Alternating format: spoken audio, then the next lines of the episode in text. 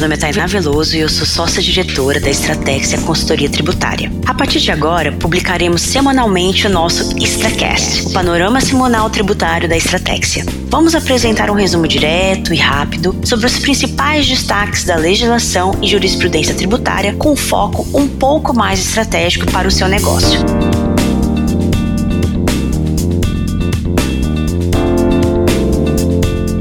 Semana passada, semana de 8 de 2, separamos alguns pontos de destaque. O primeiro deles diz respeito à publicação no dia 5 de fevereiro de um despacho da Procuradoria-Geral da Fazenda Nacional, despacho 42, que consolidou o entendimento do órgão sobre a incidência das contribuições previdenciárias sobre o aviso prévio indenizado. De acordo com o despacho, as contribuições previdenciárias dos empregados, as patronais e a de terceiros sobre as folhas não recaem sobre o aviso prévio indenizado Sendo assim, a Receita Federal do Brasil não poderá mais constituir créditos tributários. Em outras palavras, não poderá mais lavrar autos de infração que contrariem esse entendimento da Procuradoria-Geral da Fazenda Nacional. O segundo ponto de destaque diz respeito à reforma tributária, o nosso grande tema de 2021. Afinal, o que podemos esperar da reforma tributária em 2021? Uma notícia da Câmara e da Agência Senado, de 4 do 2, informou que, de acordo com o presidente do Senado, Rodrigo Pacheco, a reforma tributária deve ser aprovada entre agosto e outubro do ano de 2021, nas duas casas do Congresso. De acordo com Pacheco, a reforma é uma prioridade para o país, de forma que a comissão deve aprovar um parecer ainda neste mês e depois disso, os presidentes das duas casas legislativas, né, da Câmara e do Senado, iriam definir se a proposta começa a tramitar em uma ou outra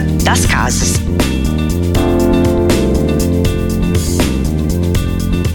Já no dia 11 do 2, uma notícia que nos chamou a atenção da CNN Brasil relatou sobre a reunião que aconteceu na quinta-feira da semana passada entre o Paulo Guedes, né, o ministro da Economia, o Fux, presidente do STF, e o José Levi, que é o advogado-geral da União. Eles se encontraram basicamente para discutir sobre o impacto dos principais processos na área tributária, né, os mais relevantes aí principalmente para o caixa da União. Segundo o relato das fontes, né, de acordo com a notícia, Fux ouviu os pontos apresentados pelos ministros e ressaltou que, no âmbito das competências dele, ele analisaria os casos, né, para evitar que as decisões onerassem tanto o governo federal quanto o empresariado. Afinal, vivemos um momento aí em que a economia ainda sofre graves consequências, né, da pandemia. A gente sabe que a maior parte da pauta tributária, né, na verdade, os temas mais relevantes, né, seria a inclusão do ICMS na base de cálculo da contribuição previdenciária sobre a receita bruta, a CPRB, e a questão da possibilidade de crédito de IPI nas aquisições de insumos isentos,